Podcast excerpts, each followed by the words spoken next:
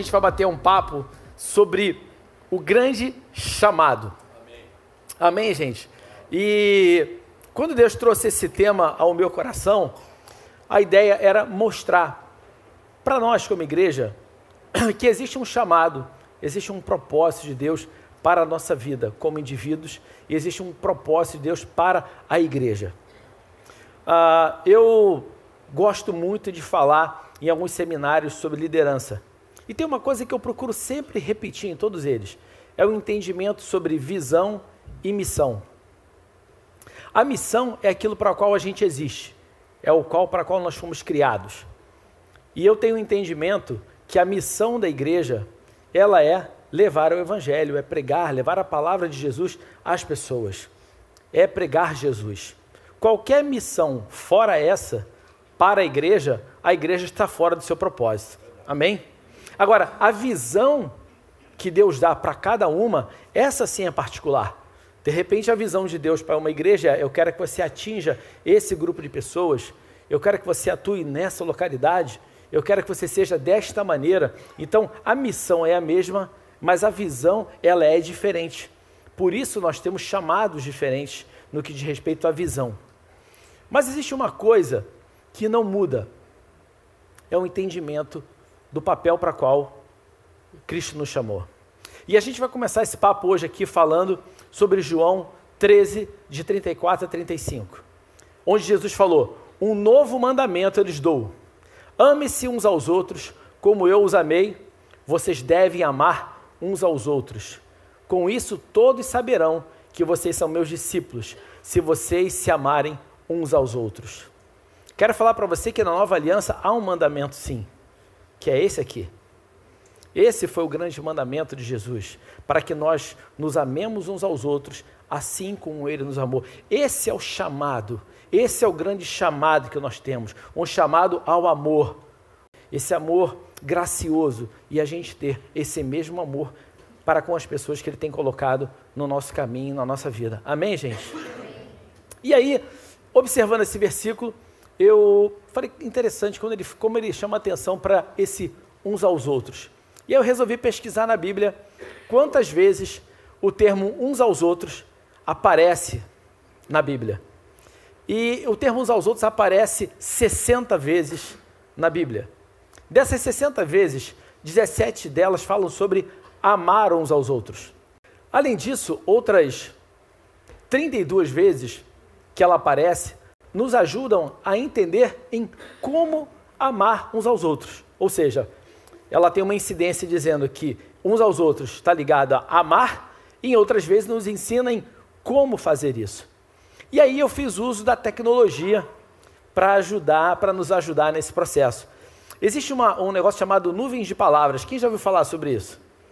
Nuvem de palavras, você pega várias palavras que estão num texto, ou você pega o texto inteiro, coloca dentro de uma ferramenta e ela vê por quantas vezes aquela palavra se repete quais são as palavras mais importantes, as mais relevantes naquele texto.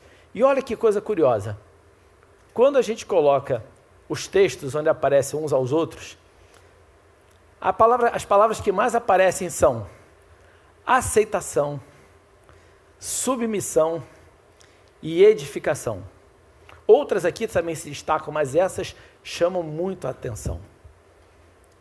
Significa que quando a gente busca, quando a gente decide amarmos uns aos outros, uma das coisas que a gente precisa ter para poder colocar isso em prática é aceitar o outro. É a aceitação, de aceitar o outro como ele é, do jeito que ele é, apesar daquele jeito. Porque nós fomos chamados para vir do jeito que nós estamos. Então, se nós quisermos amar da mesma maneira que nós fomos amados, a gente precisa estar disposto a receber a pessoa do jeito que ela é.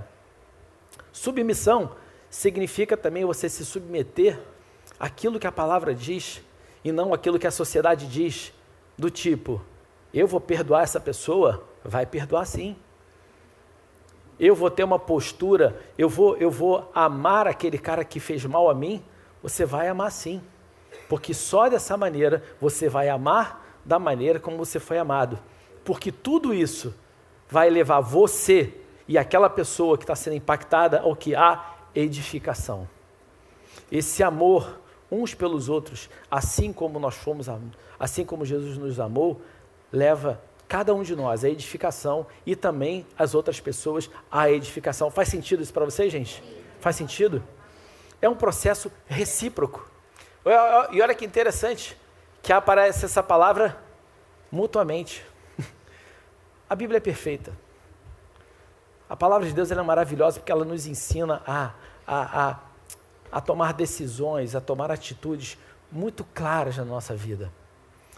E esse termo uns aos outros, ele também aparece em outras situações, especificamente umas duas vezes, associada a outras palavras, que é perguntar uns aos outros e disseram uns aos outros. Quando a gente fala perguntaram uns aos outros e disseram uns aos outros, isso lembra o quê? Relacionamento, conversa, troca. Nós crescemos, nós amamos um ao outro quando a gente se relaciona, quando a gente faz perguntas, quando a gente dá respostas, quando a gente atua nessa edificação das pessoas. Colossenses 3,16 nos ensina o seguinte: habite ricamente em vocês a palavra de Cristo, ensinem e aconselhem-se uns aos outros com toda sabedoria e cantem salmos, hinos e cânticos espirituais com gratidão a Deus em seu coração. Isso mostra um grupo de pessoas que se reúne, né, para falar de Jesus, que aproveita esse tempo junto para o quê? Para ensinar um ao outro, para se aconselhar, para louvar, para orar. Isso lembra claramente o que acontece dentro de um grupo de conexão. exatamente isso. E, e, e, a gente precisa entender então que quando a gente está fazendo isso, quando a gente está se unindo, nós estamos nos ajudando mutuamente. Nós precisamos oferecer ajuda uns aos outros e também aceitar a ajuda uns dos outros porque Deus não quer que nenhum de nós enfrente problemas sozinhos. Sabe, gente, é, eu tive uma experiência a, a um, no mês passado com a minha mãe internada por mais de três semanas no hospital. Eu não tenho irmãos mais e estava uma batalha muito grande ficar ali com ela no hospital, mas eu recebi ajuda de amigos. Eu tive amigos que se ofereceram para ficar com ela no hospital para que eu pudesse voltar para casa e ter um tempo de descanso. Tive um outro amigo que se ofereceu para pagar uma enfermeira para ficar com ela também, para que eu pudesse voltar para casa e ter um descanso. Eu tive outra oferta de outros dois amigos que falam: Jorge, você deve estar tendo uma despesa muito grande, então a gente quer. Você não está precisando de alguma coisa em termos financeiros, a gente quer te apoiar. E um amigo falou para mim: Jorge, aceita ajuda, não recusa ajuda, porque certamente em algum momento, você também vai ser chamado a ajudar alguém. A verdade é que Deus, Ele muitas vezes levanta as pessoas para que você seja ajudado, para que você veja o cuidado e o amor dele na sua vida, através daquelas pessoas que Ele levantou para fazer aquilo. Em algum momento você também vai fazer isso. Eu recebi ajuda. E aquela ajuda que eu recebi foi fundamental para mim naquele momento. E a gente precisa aprender a receber e ser grato por isso. É, essa semana uma pessoa da nossa, da nossa igreja, não vou poder nem mais mentir, porque não posso mentir porque ela está aqui agora, né? E nos outros cultos não estava. Mas uma pessoa do nosso grupo teve um problema de saúde, foi internado no hospital, na UTI, e com problema de saúde. E a esposa dele foi comunicou ao pessoal do grupo de conexão dele que ele estava com aquele problema. Imediatamente as pessoas começaram a orar e aquilo ali daqui a pouco já estava no grupo dos líderes também, e as pessoas do grupo começaram a orar e começou todo um movimento de oração, de oração por ele. E, e a esposa dele creu e falou assim: Olha, eu creio que ele vai se restabelecer e que ele vai voltar para casa. E no dia seguinte ele estava em casa, da UTI para casa. Tá aqui a figura. Cadê? Aqui, ó. Não estou mentindo, né? Glória a Deus por isso, né?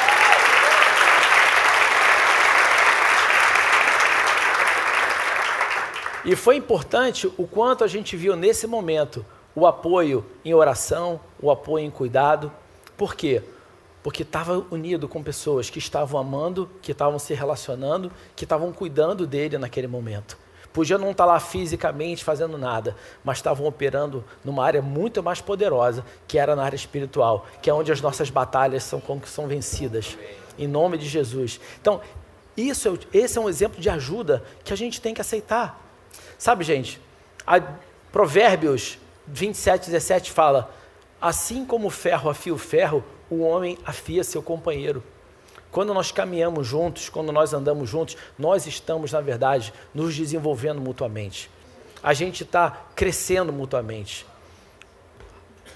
Às vezes você caminhar com alguém significa talvez para aquela pessoa a grande oportunidade de ter alguém que vai dizer para ela verdades em amor, que vai dar para ela palavras sábias, que vão fazer com que ela tome decisões sábias. Às vezes é você que vai estar tá no caminhar com alguém trazendo um esclarecimento a respeito das coisas de Deus que vão fazer aquela pessoa crescer na fé. E em outras situações, você que vai ser o alvo disso. Essa é uma relação de crescimento mútuo. Essa é uma relação de amor. Isso é tão importante, essa coisa do caminhar juntos, que a primeira palavra, a primeira frase que Deus disse no jardim do Éden foi: Não é bom que o homem esteja só. E a gente vai ver como é que ele falou isso em Gênesis. Em Gênesis 2, 18 a 20, diz que então o Senhor Deus declarou: Não é bom que o homem esteja só. Farei para ele alguém que o auxilie e lhe corresponda. Depois que formou da terra todos os animais do campo e todas as aves do céu, o Senhor Deus os trouxe ao homem para ver como ele lhe chamaria. E o nome que o homem desse a cada ser vivo, esse seria o seu nome: Totó, Lulu, é, Xaninha, Mimi. Minha mãe tinha uma gata chamada Xaninha e um gato chamado Mimi, que era uma praga. Era um destruidor de coisas, né? Então, o nome que Adão desse ao bichinho estava valendo aquele nome. Só que aí, continua dizendo o seguinte: assim o homem deu nome a todos os rebanhos domésticos, às aves do céu e a todos os animais selvagens. Todavia, não se encontrou para o homem alguém que o auxiliasse e lhe correspondesse. Olha só, a primeira tentativa de achar que bichinho de estimação servia de companheiro para o homem foi lá no jardim do Éden e já viram que não deu certo. É por isso que nenhum animal de estimação, por mais fofo, carinhoso, amigo, leal que possa ser, é capaz de substituir a relação entre os seres humanos. Com todo respeito, a quem ama os seus bichinhos de estimação. Não estou dizendo para você chegar em casa e matar a Luluzinha, né, botar para fora, nada disso. A única coisa que eu quero te dizer essa noite é que ele não substitui o relacionamento que você tem que ter com outro ser humano. A gente está vivendo uma sociedade hoje tão medrosa e tão doente em algumas situações que as pessoas estão os, pegando animais de estimação, tratando como filhos, filhas, maridos e esposas em função de traumas de relacionamento. Isso pode parecer uma, uma, uma situação de. Parece que, isso pode parecer que está resolvendo o seu problema, mas isso não traz cura. Isso não significa que o problema foi sanado. Você precisa se relacionar com outra pessoa. Sabe? E aí, em Gênesis 2, 22 e 23, Deus continua dando uma solução. O que, que ele fez? Ele fez a mulher e levou até o homem. E aí ele disse: Essa sim é osso dos meus ossos, é carne da minha carne, ela será chamada mulher porque do homem foi tirada. Deus entendeu o seguinte: o ser humano precisa de um outro ser humano igual a ele para se relacionar com ele. Essa é a verdade. Nós fomos criados para nos relacionarmos com Deus e para nos relacionarmos com outras pessoas. O mundo, ele tem, ele tem levado as pessoas a se isolar socialmente, emocionalmente e, como consequência disso, espiritualmente. O que a gente tem visto é que as pessoas, em função dos seus temores, em função dos teus, seus traumas relacionais, estão se isolando cada vez mais dentro das suas casas, dentro do seu mundinho, com o seu, os seus bichinhos e etc., e deixam de se relacionar com outras pessoas. E quando você começa a deixar de se relacionar com outras pessoas, para você deixar de se relacionar com Deus, é um passo muito, muito, muito curto para a gente fazer isso. Essa é uma armadilha que a gente tem que fugir. Nós estamos aqui como igreja, nós somos o corpo de Cristo. Nós temos que nos conhecer, que nos relacionar. Então eu quero agora, nessa noite, eu quero que você cumprimente aqui alguém que você não conhece. Você vai falar assim: Olá, tudo bem? Não vale quem você já conhece, não. Muito prazer, eu sou Fulano de Tal. Olha só, eu estou olhando, hein? Não adianta tentar me enganar, não, que eu sei quem conhece quem, ó. Se apresenta essa pessoa, aproveita esse momento. Se você quiser levantar, você pode levantar. É isso aí. Gente, nós precisamos romper as barreiras, todas essas barreiras que tentam nos impedir de viver verdadeiramente como uma família, como uma comunidade cristã. A gente tem que romper essas barreiras. E o curioso é que às vezes o que, o que cria essas barreiras são coisas oriundas da própria igreja, do tipo, ah, não, não, eu não quero me relacionar com crente porque crente é muito complicado. Quero dizer então que você é uma pessoa complicada. Você realmente, se você é crente, diz que crente é complicado, você está se incluindo nesse pacote.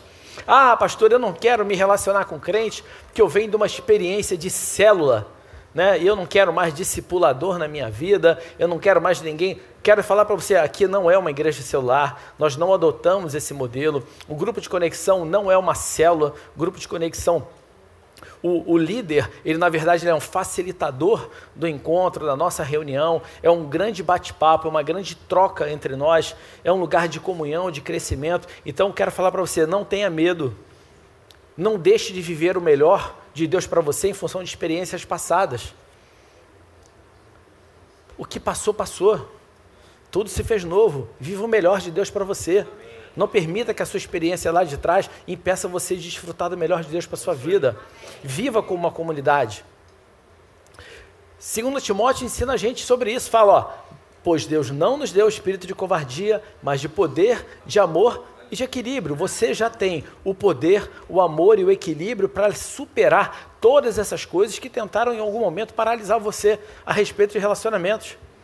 E é por isso que nós cremos que estruturas relacionais, como pequenos grupos, são, na verdade, ou seja, aqui na nossa igreja, grupos de conexão, são a parte integrante do ser a igreja e não apenas de fazer parte da igreja. O que a gente viveu aqui essa semana, no exemplo aqui do Vitor, foi isso. O grupo dele foi igreja naquele momento. Eles foram à igreja. Eles simplesmente não, ah, não eles foram porque eles apoiaram, oraram, cuidaram. Isso é ser igreja. Isso é ser igreja. O que eu recebi de pessoas aqui dentro no momento que eu precisei de ajuda foi ser igreja. Às vezes, uma palavra de cuidado, de carinho que você tem aqui na igreja de alguém é ser igreja com você também. Atos 5,42 nos ensina o comportamento da igreja, da igreja primitiva a respeito disso. Fala o seguinte: que todos os dias, no templo e de casa em casa, não deixavam de ensinar e proclamar que Jesus é o Cristo. Ou seja, eles não, o foco deles não era assim, não, vamos para o templo do sábado e lá é o lugar onde a gente vai ficar falando de Jesus. Não, não, eles faziam isso no templo, mas todos os dias eles faziam isso também, de casa em casa. Eles se reuniam no lugar lá que era o templo, mas eles não perdiam nenhuma oportunidade de estarem juntos ao longo da semana compartilhando e vivendo a vida cristã. Na verdade, esses caras tinham suas vidas envolvidas através do ensino, da comunhão, da oração, de milagres e uma generosidade que era radical. Vai ler na Bíblia lá, vai ver o seguinte, cara: tinha gente que vendia suas propriedades para abençoar o outro que precisava. As viúvas eram sustentadas, as pessoas eram cuidadas. Era uma generosidade radical. Olha, eles usavam seu tempo comendo juntos, aprendendo, celebrando, proclamando as boas notícias e apoiando uns aos outros.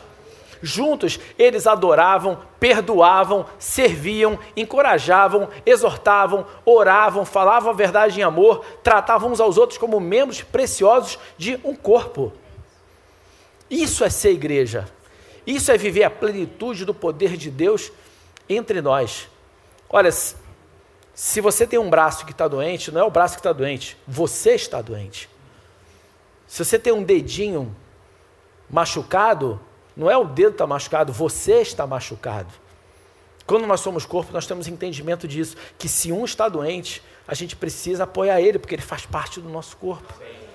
Quando a gente pensa dessa maneira, quando a gente age dessa maneira, nós estamos verdadeiramente cumprindo o grande chamado de Jesus de amarmos uns aos outros, assim como ele nos amou. Amém, gente? Faz sentido isso para vocês? Mateus 5, 13, 16, Jesus fala o seguinte para a gente: vocês são o sal para a humanidade, mas se o sal perde o gosto, deixa de ser sal e não serve para mais nada. Ele é jogado fora e pisado pelas pessoas que passam. Vocês são a luz para o mundo. Se não, não se pode esconder uma cidade construída sobre um monte. Ninguém acende uma lamparina para colocá-la debaixo de um cesto. Pelo contrário, ela é colocada no lugar próprio para que ilumine todos os que estão na casa. Assim também a luz de vocês deve brilhar para que os outros vejam as coisas boas que vocês fazem e louvem o Pai de vocês que está nos céus.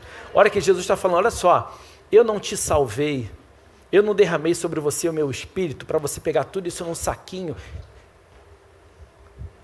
esconder e ficar num cantinho escondido, não. Eu fiz isso para que você faça uso disso, para que vidas sejam transformadas, para que as pessoas vejam o Pai de vocês, para que elas vejam o quanto, o quanto Deus os ama, o quanto Deus é poderoso. Não é para pegar todos esses talentos e enterrar ali dentro, não. Não é isso que é para fazer. O que Ele quer é que a gente realmente faça uso daquilo que Ele nos deu. Olha, ser sal significa ser uma influência que proporciona a preservação e que dá sentido à vida, porque o sal, ele serve para preservar as coisas e também serve para dar gosto às coisas. Não é verdade? Você pega uma comidinha ali que está sem sal, mas se você bota um sal, ela dá uma levantada. Você pega uma coisa, você quer, dar, você quer guardar ela, você bota um salzinho ali que o sal vai preservar. Sabe, eu, há um tempo atrás, eu estava escutando a história de uma pessoa aqui da igreja, chegou aqui como visitante e logo que chegou como visitante ela conseguiu fazer parte de um grupo. E essa pessoa chegou aqui pensando em se matar. Ela estava pensando em suicídio, não tinha sentido mais a vida dela. E no grupo ela foi amada, ela foi cuidada, e ela não só desistiu dessa ideia, como hoje é uma pessoa feliz, abençoada e que está servindo aqui dentro. Amém?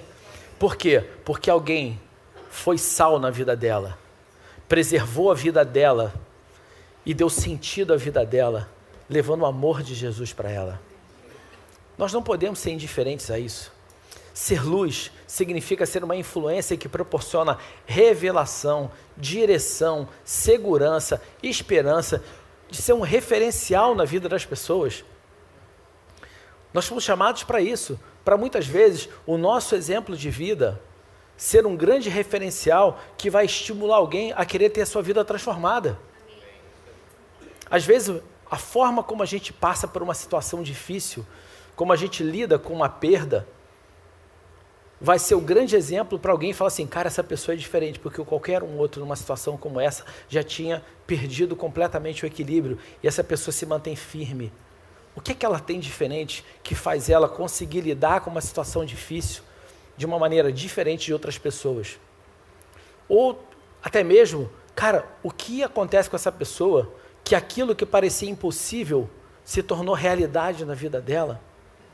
Mas a gente precisa entender as pessoas só vão ter noção disso quando a gente está perto delas, quando a gente realmente se torna alguém que é luz na vida delas, que o nosso testemunho de vida funciona como referencial para elas.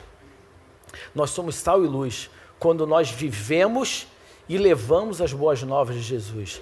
Quando o nosso testemunho de vida, quando o nosso posicionamento frente aos desafios da vida representam realmente que a gente vive isso. Deus nos chamou para amar, gente. Não de uma maneira é, abstrata, mas Ele chamou a gente para ter um relacionamento real olho no olho, cara com cara, sempre numa perspectiva transformadora. A gente tem que entender que Deus nos coloca próximo de pessoas para que haja transformação na vida delas. Essas conexões divinas que Deus muitas vezes proporciona, de você encontrar alguém, se conectar com alguém, é para que haja uma transformação em alguma vida, às vezes na sua. Às vezes a vida que vai ser transformada é a sua. Mas Ele proporciona isso para que a gente possa ter uma conexão ali no espírito, para que coisas sobrenaturais às vezes aconteçam na vida de pessoas.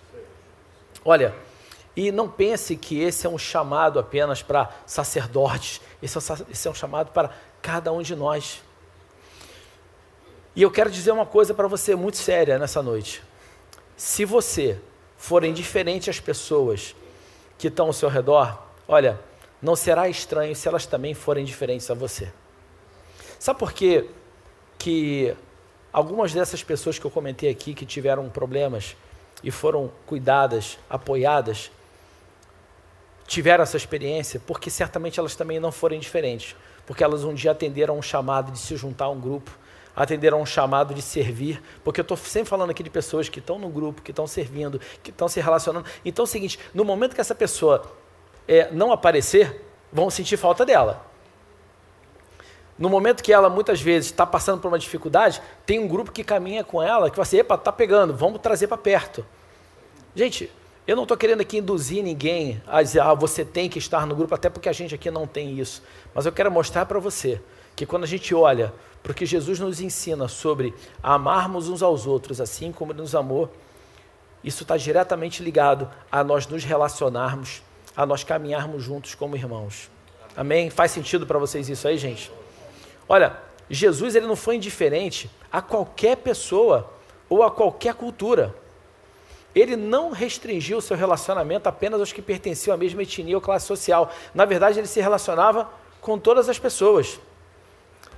Ele falava com donas de casa, com militares, com professores, ele falava com, com cobradores de impostos, com rejeitados, pessoas de má fama, marginalizados, desprezados. Na verdade, essas eram as pessoas com quem ele mais se relacionava exatamente dentro daquela perspectiva de transformação. O que a gente vê é que as grandes transformações que a gente vê enquanto Jesus estava aqui com a gente foram exatamente na vida desse tipo de gente. Sabe por quê, gente? Porque ele se relacionava. Como ele andava com elas, ele influenciava essas pessoas de todas as formas. Olha, Jesus ele não chamou líderes religiosos capacitados e conhecidos. Ele começou chamando o quê? Quatro pescadores. Chamou dois, depois chamou mais dois. Pegou esses caras e fez para eles uma proposta que foi revolucionária. Ele falou o seguinte: olha, venham comigo, eu ensinarei vocês a pescar a gente. Esse chamado serve para nós também, porque nós também fomos chamados a levar a palavra de Deus a todas as pessoas. E olha, quando eu vejo isso aqui, isso me lembra aquele exemplo, aquela passagem que conta da pesca milagrosa, onde Jesus fala para Pedro: Olha, joga a rede agora do outro lado do barco. Na hora que ele jogou a rede, vieram tantos peixes que ele nem conseguia trazer para dentro do barco, não é verdade? E eu imagino que dentro dessa rede vieram peixes de todos os tipos: peixes grandes, peixes pequenos, peixes de muito valor, peixes de pouco valor.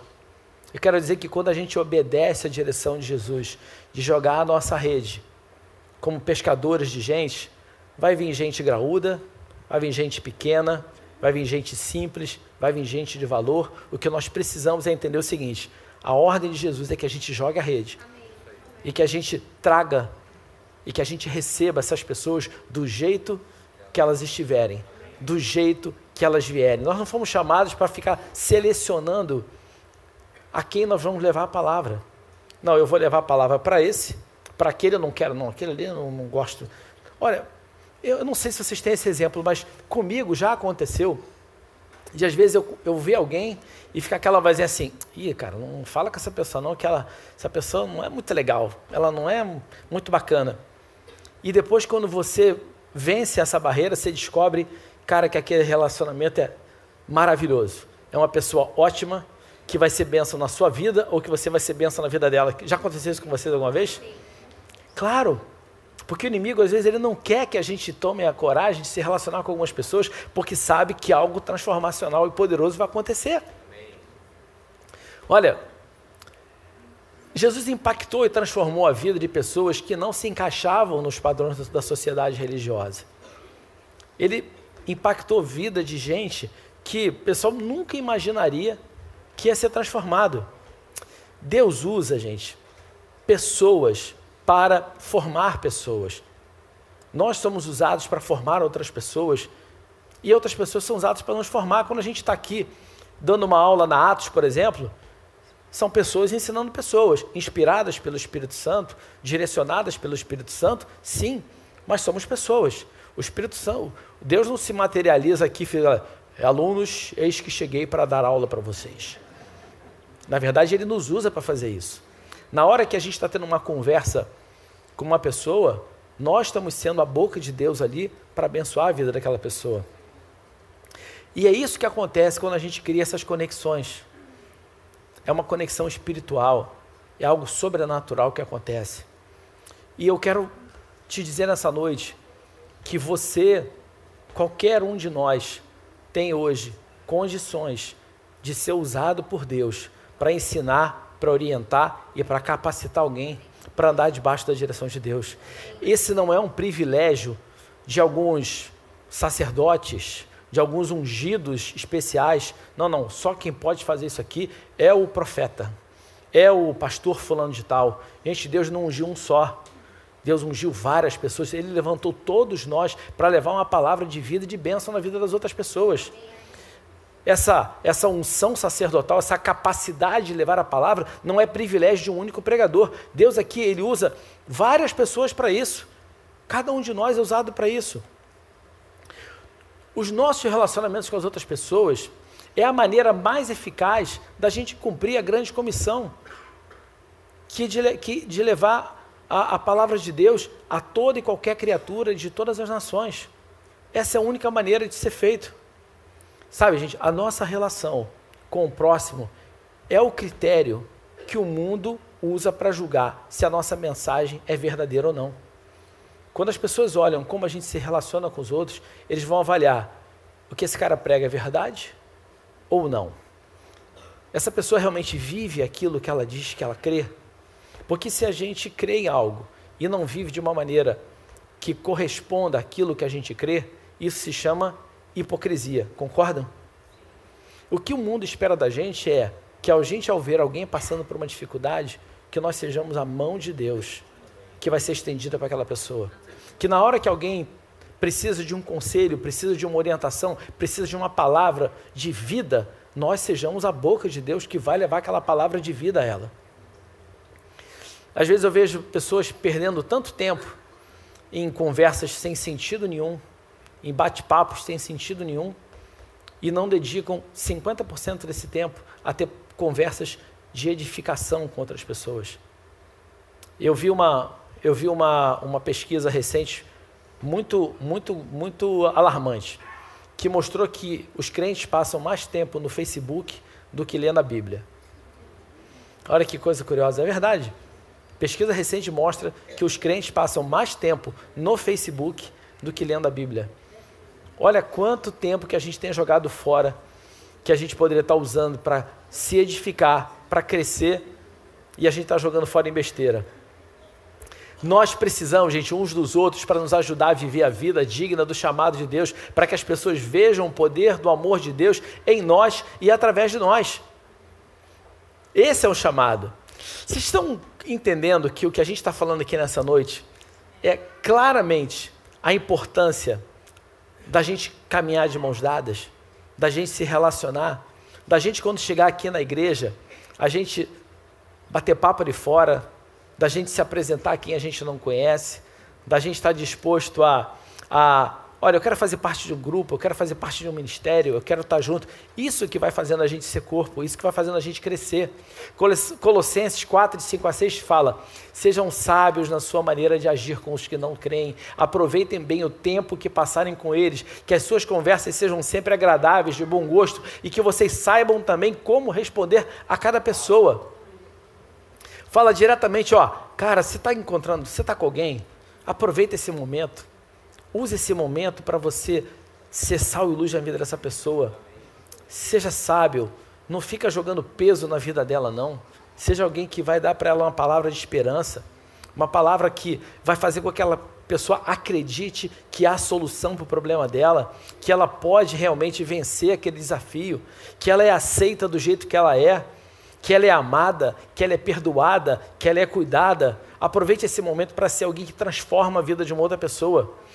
E, e, em Romanos 12, de 9 a 19, o apóstolo Paulo, ele dá um verdadeiro tratado, uma grande é um tratado perfeito de como nós devemos agir e nos relacionar com as outras pessoas. Olha só, Paulo diz: o amor deve ser sincero. Odeiem o que é mal, apeguem-se ao que é bom. Dediquem-se uns aos outros com amor fraternal, prefiram dar honra aos outros mais do que a si próprios. Nunca lhes falte o zelo, sejam fervorosos no espírito e sirvam ao Senhor. Alegrem-se na esperança, sejam pacientes na tribulação, perseverem na oração, compartilhem o que vocês têm com os santos em suas necessidades, pratiquem a hospitalidade, abençoem aqueles que os perseguem, abençoem e não os amaldiçoem, alegrem-se com os que se alegram, chorem com os que choram. Uma coisa aqui que eu quero comentar, a gente fala que uma das coisas que a gente vive no grupo de conexão é que é um lugar onde nós fazemos o seguinte, onde a gente é você vai ter um grupo que vai te apoiar e te ajudar nos momentos de dificuldade e que vai celebrar com você nos momentos de vitória da sua vida. É exatamente isso aqui.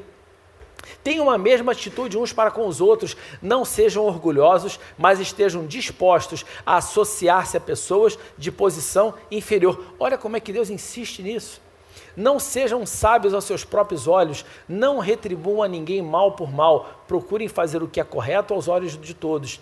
Façam todo o possível para viver em paz com todos. Amados, nunca procurem vingar-se, mas deixem com Deus a ira, pois está escrito: Minha é vingança, eu retribuirei, diz o Senhor. Ao contrário, se o seu inimigo tiver fome, dele de comer, se tiver sede, dele de beber. Fazendo isso, você amontoará brasas vivas sobre a cabeça dele. Não se deixem vencer pelo mal, mas vençam o mal com o bem. Amém? É isso, gente. Olha só, a gente não tem que entrar na mesma briga do capeta. A gente tem que vencer o mal com o bem. Olha que interessante, imagina essa cena. Alguém que quis o mal, o seu mal, e de repente você tem essa atitude de amor, e de repente um monte de brasa do espírito começa a estar na cabeça daquela pessoa, queimando toda a influência maligna que fazia ela ser daquele jeito. A pessoa fala assim, gente, eu não entendo nada. Essa pessoa, ela, ela, ela tinha tudo para não me perdoar, ela tinha tudo para me prejudicar e ela está me abençoando, me perdoou, está cuidando de mim. O que está acontecendo? O que está acontecendo? Quando você cria essas situações contraditórias, você atua na transformação da vida daquela pessoa. Porque você está combatendo o mal com o bem. Olha, Jesus, ele pregava nas sinagogas, a gente sabe disso. Ele pregava nas sinagogas, ele falava com religiosos, ele respondia todas as perguntas que eles faziam, mas eles não se transformavam. Sabe por quê? Porque eles não buscavam ter intimidade com Jesus. O que eles queriam, na verdade, era o seguinte: eles buscavam conhecimento e uma palavra alinhada com a sua preconcepção que corroborasse a sua forma de crer, de pensar e de viver. A gente vê muitas vezes pessoas que vêm à igreja querendo escutar uma palavra que na verdade corrobore a sua opinião, a sua visão de vida, a sua visão de crença. Ah, o pastor falou aquilo ali, não me agradou porque eu não concordo, porque não é assim que eu penso. Tem gente que fica buscando na Bíblia justificativa para viver a vida que quer e outros que ficam buscando justificativa para que os outros vivam a vida que ele quer que a pessoa viva. Esse que fica, esse negócio de você ficar buscando justificativa para viver a vida como quer, tem uma palavra que chama-se antinomianismo, é a pessoa que não tem o entendimento do que é que é a graça de Deus e fica querendo viver como pessoa do mundo, usando a Bíblia como justificativa para isso. E o outro que quer usar a palavra para que o outro viva a vida como ele quer, esse é o legalista, que fica tentando impor a vontade dele. Na verdade, tem um exemplo que eu acho sensacional no, de, uma, de uma mulher, num livro que eu li, que ela conta que durante muito tempo a relação dela com Deus era uma relação é, como ela tem com o governo. Eu pago os meus impostos e eu tenho uma expectativa de receber de volta benefícios proporcionais aos impostos que eu paguei. Então, eu me comporto de um jeito eu dou o meu dízimo, eu quero receber de volta. O dia que ela teve o entendimento do que era a graça de Deus, ela falou o seguinte: olha, o dia que eu entendi que o que eu recebi é de um tamanho tão grande que eu jamais poderia dar algo igual, o meu temor e o meu cuidado de agradar a Deus aumentou muito mais, porque eu entendi que a relação de amor era tão, tão desproporcional que a única coisa que eu podia fazer era dar o meu melhor para Ele. Era dar o meu melhor para Ele. Então ela disse: Eu não fico buscando em momento nenhum algo que me justifique baixar o meu padrão. Eu quero subir cada vez mais o meu padrão, porque eu sei que o que eu recebi foi de um padrão tão grande, tão grande, que eu jamais vou conseguir chegar lá. Esse é o entendimento claro do que é o amor de Deus. Sabe? Essas pessoas não tinham entendimento disso. E eu quero falar para vocês que, ao contrário, aqueles, aqueles que eram pecadores, buscaram ter intimidade, quiseram comer com ele, conversar com ele, apresentá-lo aos seus amigos e parentes, e no meio deles houve revelação, transformação, houve salvação no meio deles. Olha o exemplo de Cornélio, eu fico imaginando, gente, Cornélio. Cornélio é um cara que não era, não fazia parte do povo de Israel, mas era um homem que com as suas atitudes agradou a Deus ao ponto do anjo aparecer para ele, mandar que ele fosse é, buscar Pedro em Jope. E quando ele entende que Pedro vai estar na casa dele, o que, é que ele faz? Ele convida os amigos dele, ele convida os parentes dele, e a Bíblia diz que todos eles foram batizados com o Espírito Santo que houve salvação. Olha que interessante. Ele, ele falou assim, cara, eu não quero isso apenas para mim. Eu quero que isso com o qual eu estou sendo abençoado, esse, esse, isso com o qual eu fui alcançado agora, se estenda aos meus familiares, aos meus amigos. Eu quero todo mundo aqui. E eu quero perguntar: qual de vocês aqui hoje tem pessoas da sua família, seus amigos, que você gostaria que fossem alcançados por Deus? Amém? Todos nós temos. Agora, como é que a gente faz isso? A gente precisa trazer essa gente para perto. A gente sabe que algumas pessoas têm resistência de ir à igreja, mas eu tenho certeza que ela não vai recusar ir a um jantar na sua casa. Um jantar na sua casa no qual você vai convidar essa pessoa e outras pessoas que você sabe que vão ser bênção na vida dela que vão, você vai poder convidar essa pessoa, olha, eu vou na casa de um amigo, num grupo de amigos, eu quero te apresentar esse grupo de amigos, que eu tenho certeza que vai ser legal para você. Você está fazendo isso. Você está querendo que as pessoas que você ama também tenham intimidade com esse Jesus, que tem poder para trazer revelação, transformação e salvação sobre a vida delas. Eu quero ver as pessoas que eu amo transformadas. E nós precisamos ter essa coragem de abrir a nossa boca e amarmos as pessoas da mesma maneira que nós fomos amados, para que elas sejam alcançadas da mesma maneira que nós fomos alcançados. Jesus, ele impactava a vida das pessoas porque ele comia com elas, porque ele ia a festas, porque ele conversava, porque ele ensinava, porque ele se relacionava. Às vezes você vai ser bênção na vida de alguém por estar indo numa festa com alguém, por estar indo jantar com alguém, por estar andando perto de, de alguém. Nós não fomos chamados para nos isolar. Não, eu agora sou crente, eu não falo mais com as pessoas do mundo. Eu não falo mais com alguém. Eu quero dizer uma coisa para você nessa noite importante. A gente fala tanto que quer ver essa nação transformada. Eu quero ver o Brasil transformado, eu quero ver o Brasil mudado. A única maneira das pessoas que estão hoje fazendo esse monte de besteira pararem de fazer essas besteiras é se elas forem transformadas pelo poder de Jesus.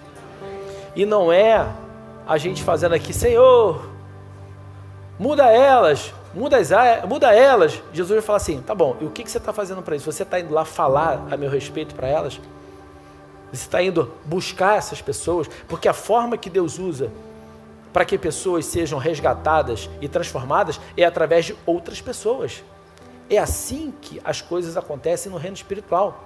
Se nós quisermos ver uma nação transformada, nós precisamos começar a ser esses agentes de transformação que vão lá resgatar essas pessoas perdidas e falar de Deus para elas. Faz sentido isso, gente? Amém? Essa é a grande realidade a respeito disso. Olha, Mateus 11, 28, Jesus fala: Venham a mim, todos vocês que estão cansados de carregar as suas pesadas cargas, eu lhes darei descanso. Sejam meus seguidores e aprendam comigo, porque sou bondoso e tenho um coração humilde, e vocês encontrarão descanso. Olha que Jesus fala: Sejam meus seguidores e aprendam comigo. O que a gente está fazendo aqui hoje aqui é aprender com Jesus, não é com fórmula estratégica do homem, da cabeça do homem. E a maneira que Jesus ele nos ensina que a gente tem que a maneira de nós transformarmos as pessoas é exatamente nos relacionando com elas e demonstrando a cada uma delas o amor dele. O apóstolo Paulo fala: Sejam meus imitadores, assim como eu sou de Cristo. O que Paulo fez era exatamente isso. Ele disse: Cara, eu vou seguir o modelo do meu mestre, porque ninguém é melhor do que ele. Ele sabe todas as coisas. E eu quero, eu quero hoje, nessa noite, convidar você a tomar uma decisão na sua vida hoje. Assim, eu vou ser um agente de transformação nesse mundo. Eu vou atender o grande chamado de Jesus de amar os outros assim como ele me amou, de me relacionar com as pessoas, independente da classe social dela, independente do estado em que ela está. Eu vou ser sal, eu vou ser luz na vida das pessoas, eu vou ser aquele que vai ser usado para resgatar aquele que está perdido. Sabe, gente, eu quero. Nós não fomos chamados para vir aqui domingo receber apenas uma palavra de, de ensino, de conhecimento. Senão isso não faz o menor sentido. Eu conversei com uma pessoa um tempo atrás e ela veio comentar comigo que ela já tinha feito Atos duas vezes e tava, tinha feito um outro curso bíblico, estava pensando em fazer outro e me perguntou o que, é que eu achava. Eu falei assim: eu acho que você tem que fazer menos curso e botar mais em prática aquilo que a palavra ensina. A gente não foi chamado aqui para se encher de conhecimento, a gente foi chamado aqui para entender a palavra, mas para colocar a palavra em prática, para viver isso no nosso dia a dia, para viver isso, gente. Olha, a gente começou dizendo, falando sobre João 13, onde Jesus fala: amem uns aos outros como eu os amei, vocês devem amar uns aos outros. Com isso todos saberão que vocês são meus discípulos, se vocês amarem uns aos outros. Se você está aqui, você está aqui porque você é discípulo de Jesus, amém? E Ele está dizendo para você aqui nessa noite: ame ao próximo, ame ao outro da mesma maneira. Ele nos chama para sermos sal, para sermos luz, para sermos relacionais, dizendo o que Ele disse, ensinando o que Ele ensinou fazendo o que ele fez, vivendo como ele viveu e amando como ele amou. Nós fomos criados e chamados por Deus para nos relacionarmos com Ele, uns com os outros, para formarmos uma família, a família de Deus. E essa família de Deus se chama igreja.